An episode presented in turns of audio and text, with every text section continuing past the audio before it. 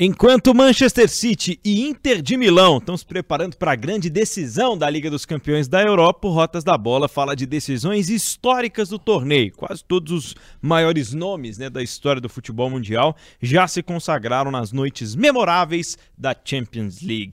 Qual é a sua favorita? O Rotas da Bola está começando. Tudo sobre futebol internacional. Rotas da Bola. Fala pessoal, bom dia, boa tarde, boa noite para você ligado no Rotas da Bola, o podcast que fala de futebol internacional no nosso time O Tempo Esportes. Eu sou o Pedro Abílio e hoje a gente vai falar sobre finais históricas, finais épicas da Champions League, já no clima de mais uma decisão de Liga dos Campeões. Comigo, o editor do Tempo Esportes, Fred Jota. E aí, Fred, tudo bem? Tudo bom. Tá chegando, né, Pedro? Tá chegando, tá chegando. Fred, qual o jogador? A gente vai falar muito de coletivo e de questões históricas. Se for falar um jogador de decisão de Champions, é que eu lembrei de vários enquanto eu tava hum? escrevendo isso aqui, mas um jogador de final hum? de Champions. Um. Hum? Puxa vida, hein, Pedro? Eu, a primeira coisa que veio na minha cabeça foi Zidane, o vôlei do Zidane. Tem o Cristiano Ronaldo subindo mais que todo mundo no final de 2008 e desandando a conquistar títulos pelo Real Madrid. Esse é um é. cara que tem cheiro de Champions League, de títulos. Vai estar muito League. neste episódio. Pois é. Dá para falar vários, né? Dá. Tem um outro é porque, assim, quando eu tava escrevendo, eu falei, poxa, qual jogador? Eu falei, vôlei do Zidane. Nossa, tem tantos. Tem tantos. Lembrando um cara que talvez simbolize o que é uma final de Champions League é o Cristiano Ronaldo. Acho é. que esse é um cara imparável. Muito bem. Quando Vocês... se trata de. Só isso, só quando se trata de Champions League. Não precisa jogar mais nada. Vocês podem participar com a gente, né, através do tempo.com.br nos comentários lá das publicações, sempre no youtube.com.br ao tempo também, deixar aí as suas decisões favoritas de Champions League. Mas nós vamos começar hoje com as antiguidades, porque tem muitas preciosidades lá na época da Copa dos Campeões ou da Taça dos Campeões, como preferirem, os primórdios do que hoje é conhecido como a Champions League mas já reunia ali a elite do futebol mundial, podemos dizer assim, né, Fred? Eu coloquei aqui no início, né, é, quase todos os maiores nomes. O Pelé, por exemplo, não teve esse, esse prazer, né? Mas quase todos os grandes jogadores da história do futebol mundial se consagraram na Champions, né? E alguns que, ao longo da história, daquelas listas, melhores disso, 100 melhores daquilo, tá todo mundo aqui, menos o Pelé, menos o Maradona, que também não jogou nenhuma final de, de Champions League.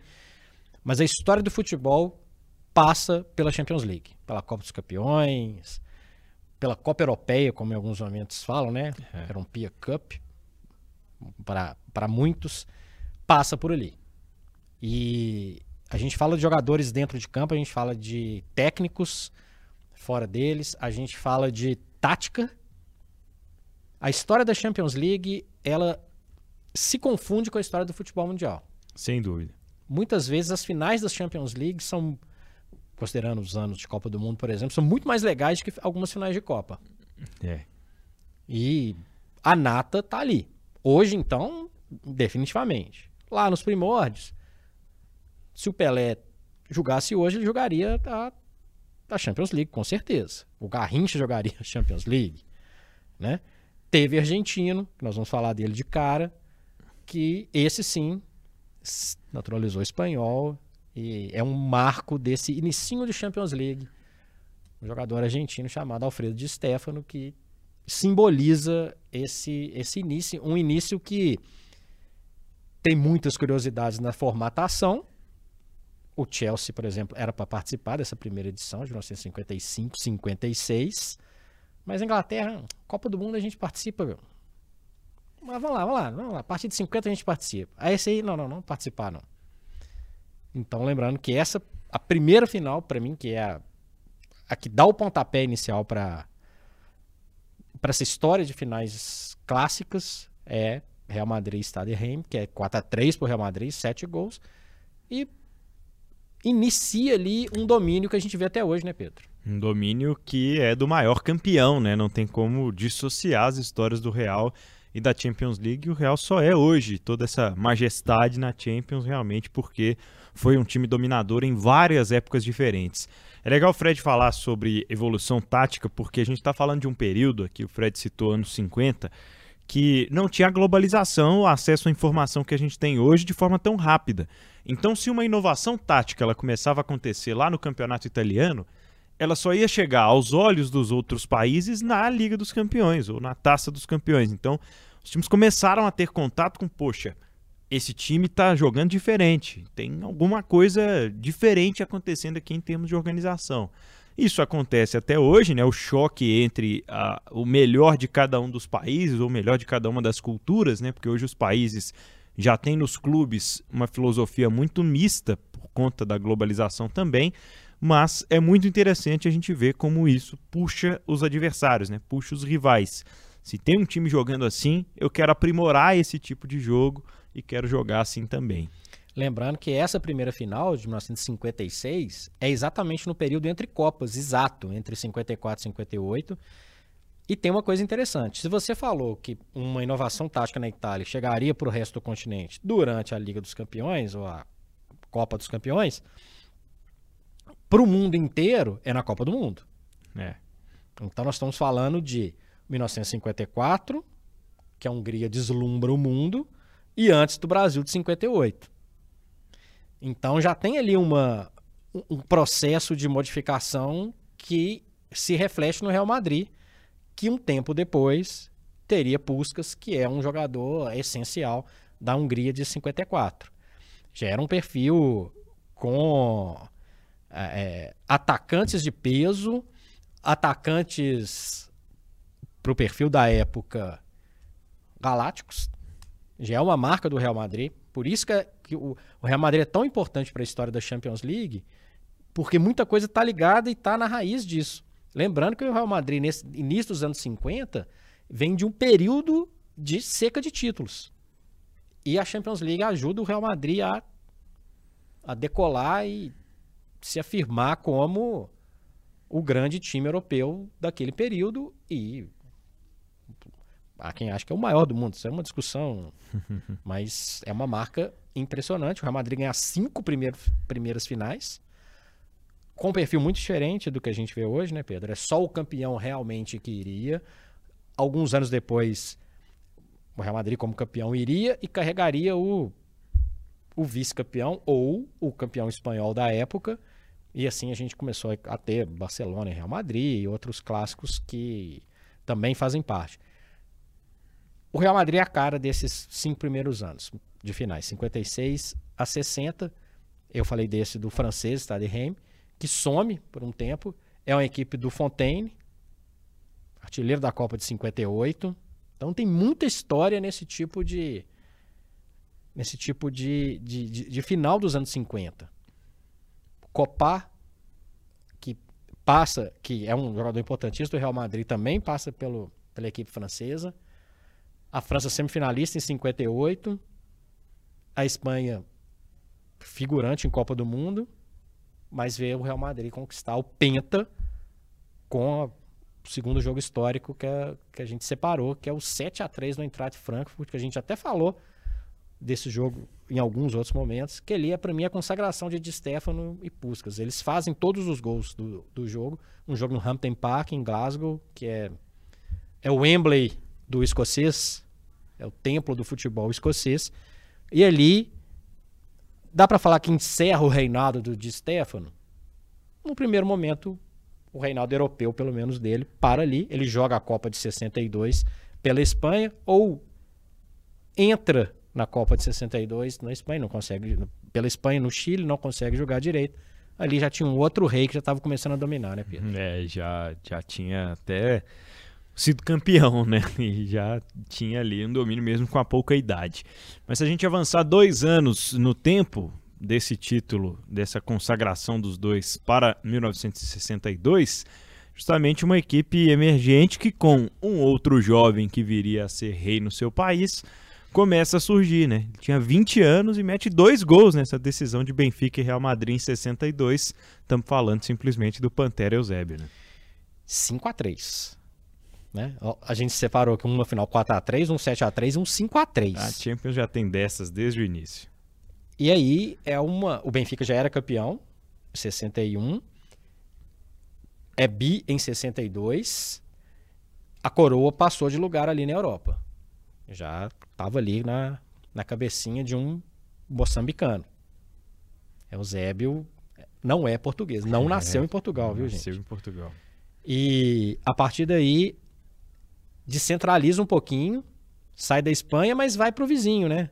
A Península Ibérica continua dominando o, o, futebol europeu na Liga dos Campeões. Já tinha ali a, a Taça das Feiras, que viria a se transformar na Copa da UEFA no final da década de 60 e início dos anos 70. Eusébio ganha. É um ano de Copa, sem Portugal, mas já dá uma pista do que vai vir em 66, quando Portugal arrebenta na Copa realizada na Inglaterra. Lembrando que aí também começa uma maldição, né, Pedro?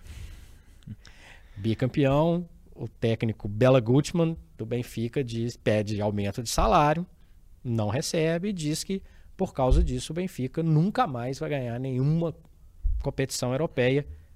E o Benfica é vice uma enormidade de vezes de 62 para cá. Já voltou às finais de Champions, mas não ganhou. Meu Deus, essa maldição deu certo. Falamos em evolução tática. Avançamos para 1965 para falar do catenaccio. É uma tradução livre para retranca, Fred? Pode ser. Pode ser. Mas eu já defendi muitas vezes aqui. Se defender eu não é também. é feio, tá? Eu também. Quer defender? Pode se defender, tá tranquilo, tudo certo. Aí é o triunfo da Internazionale o Milan já estava no, no, no circuito, já tinha taça no pacote. E aí o, o futebol daquela descentralizada já vai ali um pouquinho mais pro Oriente, a Itália. Então a gente tinha Portugal, Espanha e os italianos começam a dominar. O Helene Herrera, técnico da Inter, com jogadores muito interessantes. Jair da Costa brasileiro, tinha é, inclusive o Luiz Soares, não o atual. Jogadores importantíssimos num jeito duro de jogar. Um jeito duro de jogar, um, je um jeito mais fechado, mas um jeito que, como eu falei algum tempo atrás, elimina um Liverpool no meio do caminho, que estava começando a querer um espaço no futebol europeu, elimina com uma vitória de 3 a 0, ou seja, não só defendia, né, Pedro? É. Mas a escola, a, o, o, desenho da Internacional virou uma marca registrada, fechadinho. É o triunfo do. Peraí, vou jogar contra. Se antes era de Stefano, era Eusébio. Peraí, vamos dar um jeito de, de segurar essa turma. E aí, para a gente contextualizar com a Copa, em 66 a Itália comete um papelão gigantesco. É eliminado pela Coreia do Norte no Mundial da Inglaterra. E aí tem um desenho também que se reflete um pouquinho depois. Inglaterra campeão do mundo em 66, mas o primeiro britânico campeão da Champions League, é, Liga dos Campeões, Copa dos Campeões, como queiram, é o Celtic, escocês, em 67. O Manchester United do primeiro inglês em 68, em cima do Benfica, tá aí o Benfica já já na maldição. É, já mais velho e já amaldiçoado pelo então treinador. E ali tem um desvio de, de caminho de novo no início dos anos 70. Com, e, e nesse período, finais muito interessantes. O Manchester United, por exemplo, faz 4 a 1 no Benfica. Na prorrogação. O jogo terminou 1 a 1 é. A própria vitória do Celtic, que rompe o, o, o, domínio da Inter. E aí, quando parece que os ingleses estavam começando a. ou os britânicos estavam começando a gostar daquela brincadeira, a coisa muda um pouquinho de rota, fica mais um pouquinho para o norte, mas vai para a Holanda. O Feyenoord é o primeiro campeão holandês da Champions League, mas aí entre 71 e 73 entra um gênio que tem reflexos dele até hoje, Pedro. E depois veio a ter muitos reflexos enquanto um pensador do futebol, mas até aquele momento um, um grande craque, né? um jogador está falando de Johan Cruyff e o, o Cruyff surge num, num momento em que o futebol era jogado de um jeito diferente, né? Aquela Holanda, ela muda um pouco, ajuda a mudar um pouco o conceito do futebol mundial. Esses triunfos se refletem na seleção logo, logo, e a gente tem a partir dali, uma mudança também de mentalidade, né? um mindset um pouco mais ofensivo, com uma preocupação um pouco maior com o domínio do jogo e formas táticas de se manter mais a posse de bola. Né? É o famoso jogo de posição que nascia ali e que está na final esse ano da, da Champions League com um personagem. Cruyff, é, ele é um desses grandes personagens. Essas finais, nem eu nem você eram nascidos. Mas a, a, figura do Cruyff, a gente fala de grandes figuras da história da, das finais da Champions League, o Cruyff é uma delas. E é um domínio maluco a gente imaginar. A Holanda, até 1974, tinha participado de uma Copa do Mundo em 1938, eliminado com um jogo e tchau. Aí o Feyenoord ganha 70, o, o, o Ajax encaminha um três seguidos, 71, 72, 73, derrubando grandes pelo meio do caminho. E aí o, o mundo, opa, peraí, onde que esses caras estavam? Né? A gente não quem sabia da existência? Lembrando que o Ajax perde uma final para o Milan, no final dos anos 60, toma aquela pancada de iniciante, entende, moderniza o seu jogo e consegue um tricampeonato que a Copa do Mundo vai fazer assim, ó. Quem ganhar, não ganhar mais, e quem ganhou a Copa do Mundo segue. A gente vai falando de um outro império que foi construída aí entre 74 e 76, Pedro. É, o Bayern de Munique, né, consegue colocar a Alemanha nessa rota também, consegue colocar o futebol alemão em alta e depois dessa virada de chave, a gente pode dizer que ali temos sim o futebol construído por praticamente todos desses principais países campeões nos primeiros anos. E ali já tinha um pouquinho de cada um no que todos eles tentavam alcançar para serem campeões da Champions. E tem uma outra coisa que a gente falou recentemente no Rotas, que é o time chegar à decisão, tomar esse susto que você falou agora do principiante para depois ser campeão, né?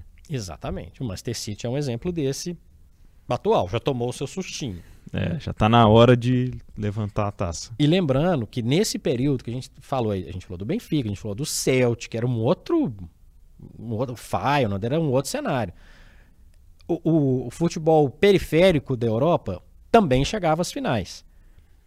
Nós estamos falando num período, eu falei do Stade Reims, Eintracht Frankfurt, a Fiorentina foi vice-campeã, o Partizan da então Iugoslávia, Panathinaikos, era um cenário completamente diferente. Por quê? Você não entrava num campeonato que você tinha Barcelona, Real Madrid, Milan, Juventus, Internacional, então era mais fácil isso acontecer.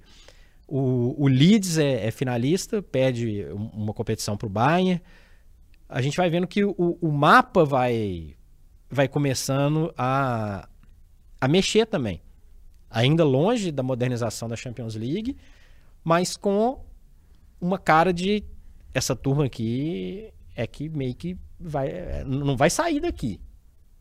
Não vai sair desse bolo. É um ou outro sortudo que vai conseguir fazer alguma coisa e nem sempre vai ter país dominante, exceto num período específico, para mim, 77, 84, quando a coroa muda de lugar e vai para o lugar onde que se usa coroa, né, Pedro?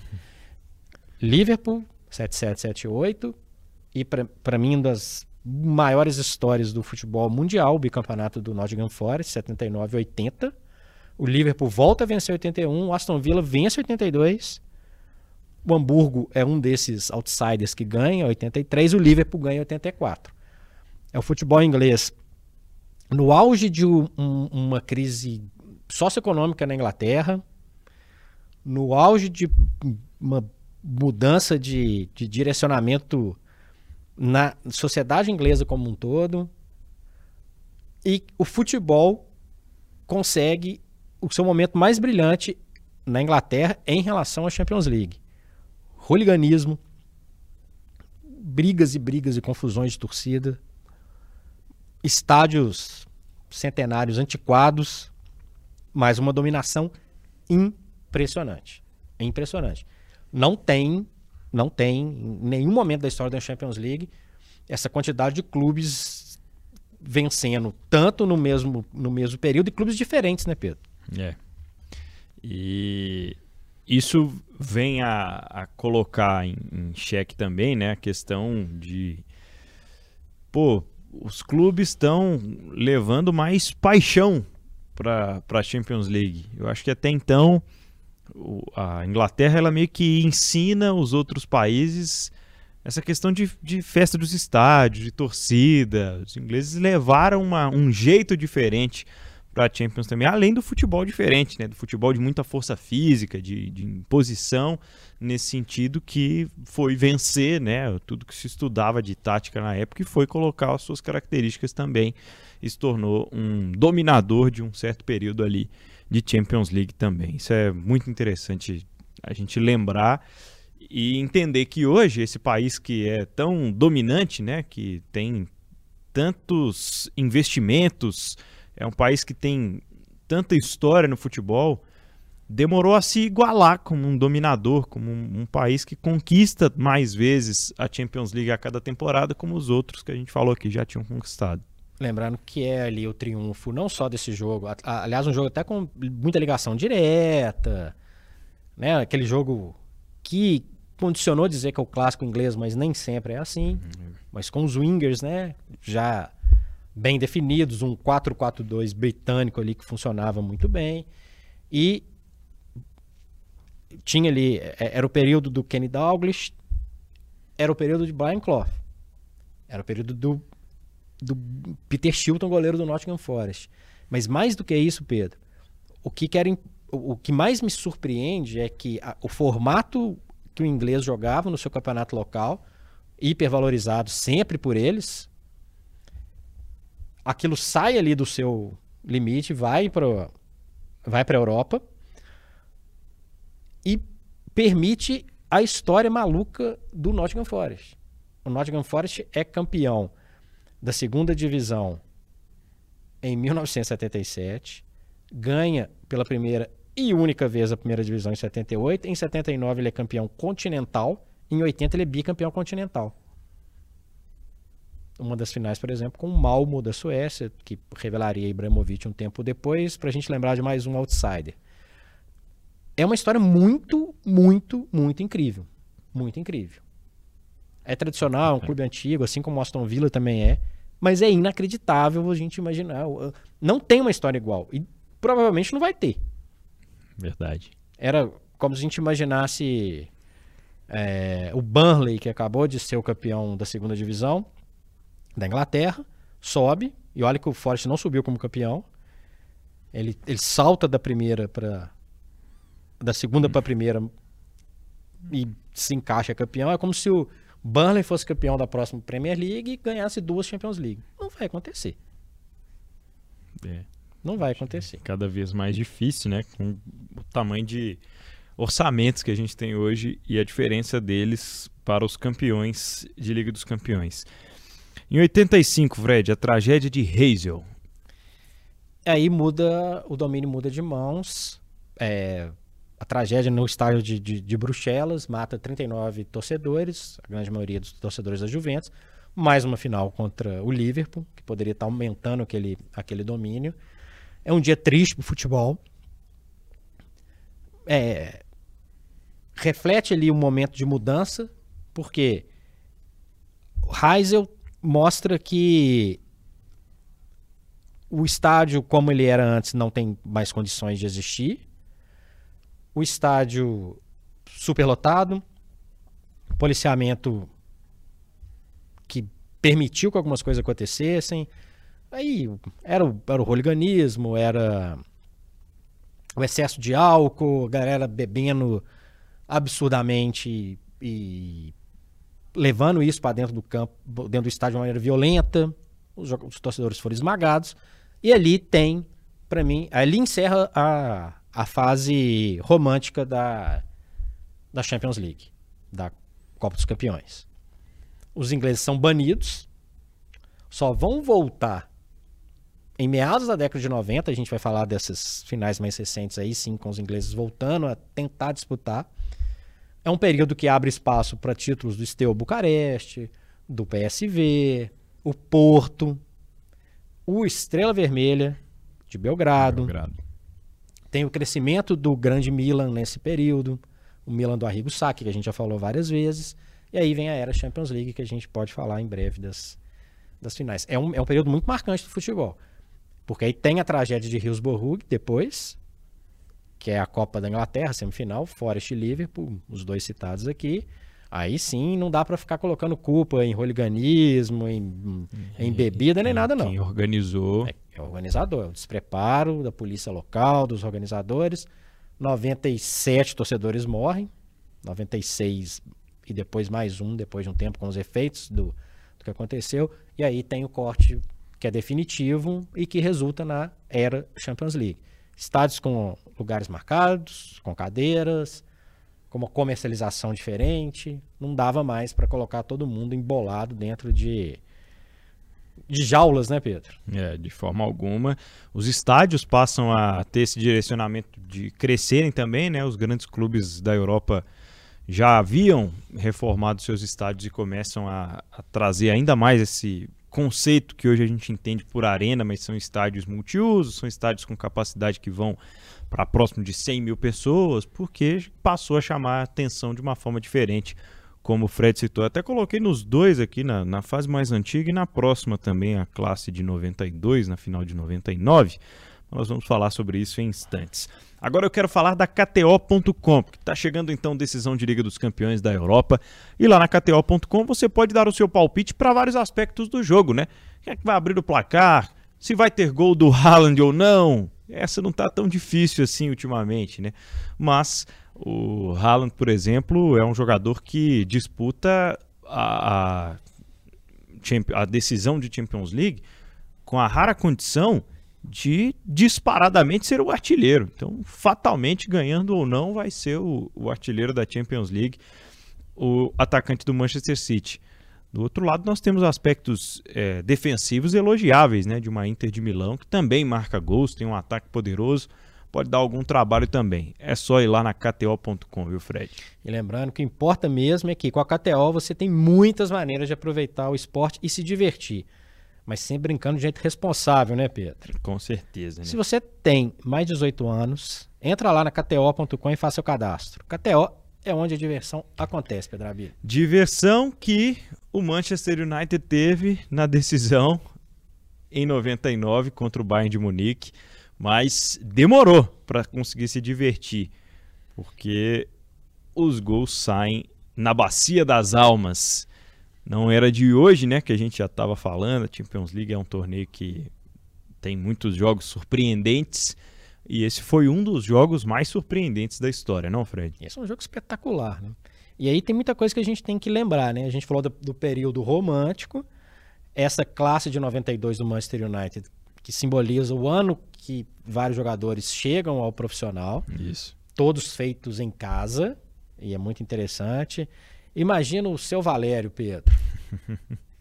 A turma que você jogava na rua, no campinho, seus amigos de infância começam a jogar juntos, de repente se profissionalizam como torcedores do Valério e de repente eles ganham o maior título da vida deles. Inclusive com a dica do Rotas para o filme, né? O Class of 92, que tem a, as histórias contadas por eles próprios, né? Eles já mais velhos, alguns até aposentados, mas jogadores como Paul Scholes, como Ryan Giggs, como os irmãos Neville, como David, David Beckham, que contam as histórias né, de bastidores de quando eles se profissionalizaram, dominaram de certo modo ali o, o, futebol inglês, comandados pelo Sir Alex Ferguson e conquistam essa Champions League em 99 para consagrar aquela turma. E é, e é interessante a gente ver, porque passou passou a punição para todas as competições europeias depois da tragédia de Heysel. E só em 99 com o inglês consegue chegar à final. Porque nesse, nesse meio tempo tem ainda tem o Olympique de Marselha que vence a primeira Champions League manchada, né, pelas denúncias de, de corrupção. O Milan volta a ganhar, tem o último respiro do Ajax, tem o último respiro da Juventus campeã, tem o Borussia, e nada de um inglês aparecer. O Real Madrid volta a ganhar em 98 depois de muito tempo. E isso porque esses anos fora do futebol continental fez muito mal para os ingleses. Muito mal. Muito é. mal. Eles demoraram a entender como que como que aquela aquela coisa girava, Pedro. E aí, só em 99, perdendo para o Bayern até os 90 minutos de jogo. Acontecem os dois gols, gols históricos e a consagração daquela aposta numa categoria de base que vinha junto há muito tempo, sem o Cantona já, que sai no meio desse processo, mas com jogadores estrangeiros importantes, caso de Peter Schmeichel, goleiro, pai do Casper, campeão no, com o Leicester depois. O Keane, que batia até na sombra dele, mas era um jogador, uma liderança importante. Não joga final, assim como Paul Scholes, ambos suspensos. Mas é, é uma marca que não só crava o retorno do futebol inglês ao topo europeu, mas que também carimba o padrão de qualidade da Premier League, que também começou no mesmo ano da Premier League. É, e se a gente estava falando Da aqui Champions da League, Champions League, né? se a gente estava falando aqui sobre mudança de patamar de investimentos, começamos a falar sobre versões de galácticos do Real Madrid, né? Que várias vezes ao longo dos últimos anos transformou o seu time num- numa grande constelação com contratações astronômicas, caras vindas dos maiores clubes dos outros países, né? E acho que dá para dizer, né, que é um Real Madrid meio que embrionário ali dos Galácticos. Eu falei do voleio do Zidane, o Real campeão em 2001, 2002 com o, voleio do Zidane contra o Bayern Leverkusen na decisão. E aí pouco depois disso aqui, eu separei, Fred, pra gente falar sobre essa rivalidade de Liverpool e Milan, né, que foi 2005 e depois voltou em 2007. Qual, como é que você acha que foi o caminho para isso acontecer? Porque é uma peculiaridade de uma decisão ter voltado a acontecer tão perto, né, uma da outra. No meio disso tudo tem aquele Barça do Ronaldinho com gol do Belete né, contra o Arsenal, é Improvável. improvável. Mas as finais de 2005 e 2007 com os títulos de Liverpool e Milan são muito emblemáticas, né? Muito emblemáticos. É, é o perfil Champions League, o, é o perfil Premier League definitivamente inserido na, na Champions League. O Liverpool elimina o Chelsea na semifinal, o Arsenal é vice-campeão Em em 2006. em né? 2006, o Liverpool volta em 2007, encontrando outros ingleses no meio do caminho. E é, o, e é a volta de uma camisa poderosa. O Liverpool ele ficou meio marcado pela questão de, de Heysel.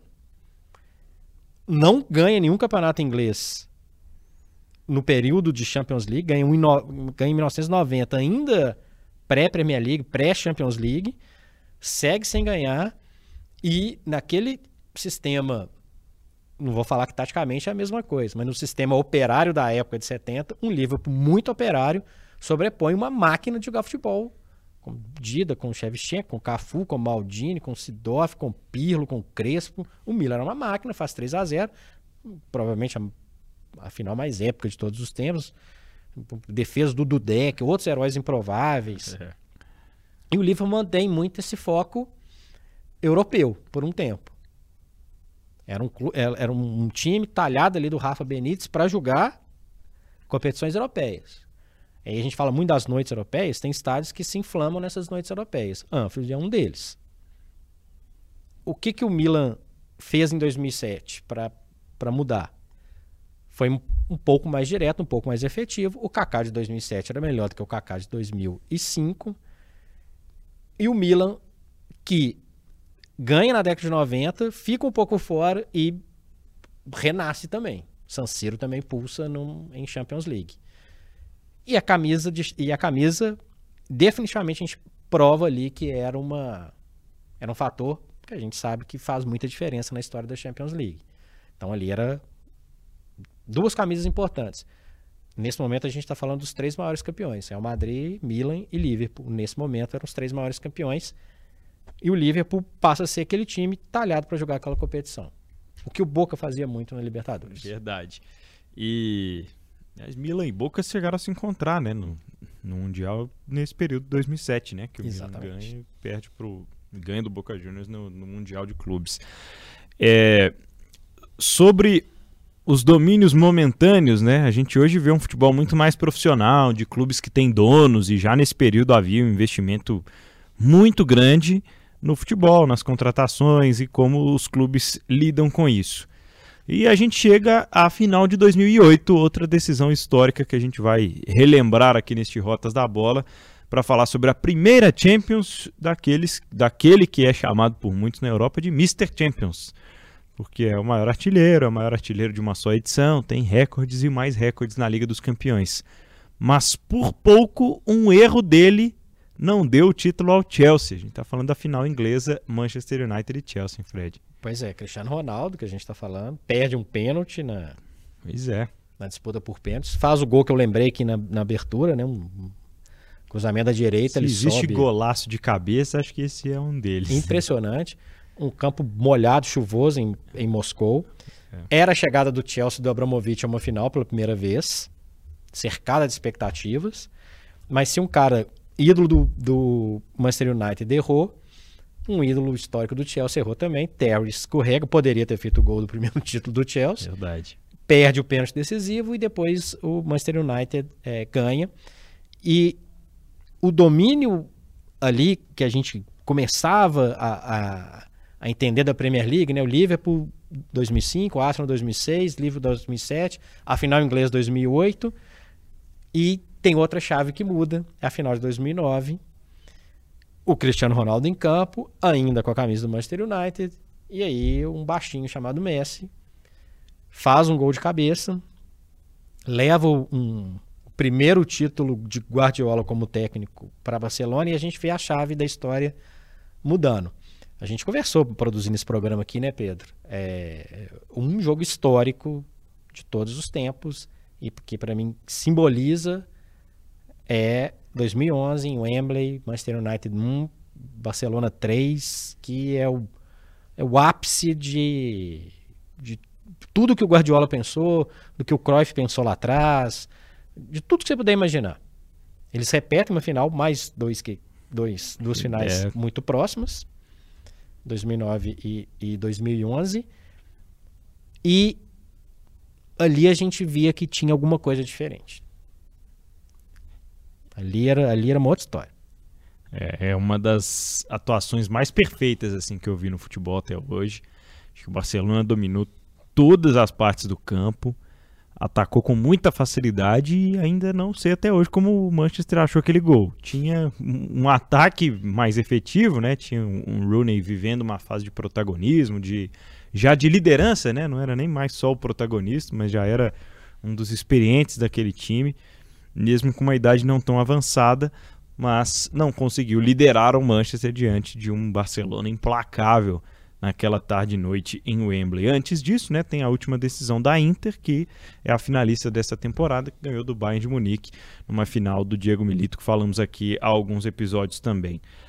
Aí, Fred, se falamos desse domínio de Messi, começa a incomodar o outro lado, né, que tinha contratado o Kaká, Cristiano Ronaldo, Benzema e volta a ser campeão, a ser dominador e a fazer o que há muito tempo a gente já não imaginava que fosse possível, que é ser campeão da Champions League de forma consecutiva, dominando e estabelecendo ali uma, uma era de falar, ó, pronto, essa competição aqui a gente guarda no bolso. Vocês podem se divertir aí de vez em quando, mas a Champions League é coisa nossa, que é o Real Madrid já com o Cristiano recordista, né? E lá décima vem nesse pacote, a décima conquista, que já se transformaram em 14. Cristiano Ronaldo, protagonista, contrato Bale também, caríssimo. É, é uma outra era galáctica. E aí a camisa jogou. Nesse meio tem uma final incrível contra o Atlético de Madrid. Aliás, mais uma final que se repete em pouco tempo. Uma que o Real Madrid vira nos minutos finais, é, empata nos minutos finais, leva o jogo para prorrogação e atropela o rival, e outra nos pênaltis. Mas o dom- é, é o ápice do Cristiano Ronaldo. A gente viu o Cristiano Ronaldo nascer ali no, no Manchester United, ele é o jogador completo nesse período que ele empacota títulos seguidos da Champions League, bate recordes lá em La Liga, mas o negócio dele era Champions League. E muito bem assessorado, né? Demais. Modric, Kroos, Casemiro, é, ah, e a turma que costuma crescer nesse, tipo de competição. É possivelmente um último período de dominância que a gente vai ver por algum tempo. Por mais que o Real vol- é, tenha voltado a vencer, não há um direcionamento, por enquanto, de um dono de Champions League. É. Se eles tivessem passado da semifinal, talvez a conversa fosse outra nesse momento. Mas não é no momento. não é. Eu já vou até repassar esse meu tópico para baixo aqui, viu, Fred, para a gente falar sobre finais inesquecíveis para cada um, porque para mim é muito marcante em 2020, depois da bolha, né? É, o mata-mata da Champions em jogos únicos, acontecendo todos num, numa mesma sede e uma decisão com banners na arquibancada, porque não podia ter público, estávamos em meio a um período muito triste, né, de, de coronavírus, de pandemia, e PSG e Bayern fazem essa decisão com a torcida na caixa de som do estádio, né? Inacreditável, é uma final muito peculiar. Tava até revendo os lances e me lembro do lance que o Mbappé, o Bayern está jogando errado, o Mbappé tem a bola na cara do gol, tabela, e quando ele recebe de volta o Neymar estava livre mais à esquerda dele. Ele tenta finalizar fraquinho, o Neuer defende. Talvez a gente estaria falando de um outro Mbappé hoje se ele tivesse concluído melhor essa jogada, ainda que com assistência para o Neymar, mas talvez um PSG campeão de Champions League com esses jogadores caríssimos, né, que não conseguiram fazê-lo até então. Mas o Bayern de Munique conquista aquele título. Para mim é muito estranho, né? A gente começou a ver o futebol de um jeito muito diferente a partir de meses em que ficamos sem o futebol e nesse retorno da Champions League com um formato diferente, com essa decisão, para mim é uma final muito emblemática. Claro que influenciou muito no que a gente viu dentro de campo. Achei que tecnicamente passou longe de ser uma final inesquecível, mas é uma final muito marcante por ser o retorno da decisão da Champions League no momento em que a gente tinha dúvidas, né? Quando é que veremos de novo Sim. essa final acontecer? Para a gente encerrar, Pedro, Vou fazer uma pergunta de supetão. Fala as três finais inesquecíveis para você. Vamos lá. Tentando, três para facilitar, hein? Tentando deixar o clubismo de lado, né? Por favor, se, se você quiser.